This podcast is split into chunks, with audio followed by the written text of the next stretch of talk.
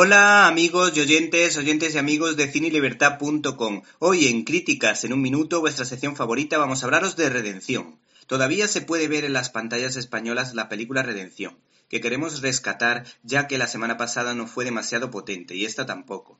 Esta producción la dirige Antoine Fuqua, una especie de artesano del cine, pues sus trabajos no son una maravilla, pero nunca defrauda. Acuérdense de Lágrimas del Sol, donde se valoraba muy positivamente la labor de los misioneros, o la entretenida Objetivo La Casa Blanca. Sin embargo, entre sus mejores trabajos destaca el brillante remake de Los Siete Magníficos o la película en cuestión, Redención. El argumento gira en torno a un triunfador en el mundillo del boxeo, al que por una serie de circunstancias le empieza a salir todo mal y cae en desgracia.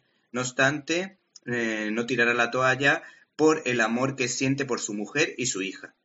Se trata, por tanto, de una notable cinta de boxeo que apunta detalles de los entresijos de este deporte, pero que se centra en el drama de los personajes con acierto. El cineasta narra con fluidez y combina sabiamente las escenas de diálogos con los esperados enfrentamientos. ¿Te está gustando este episodio?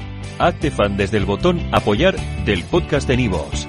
Elige tu aportación y podrás escuchar este y el resto de sus episodios extra. Además, ayudarás a su productor a seguir creando contenido con la misma pasión y dedicación.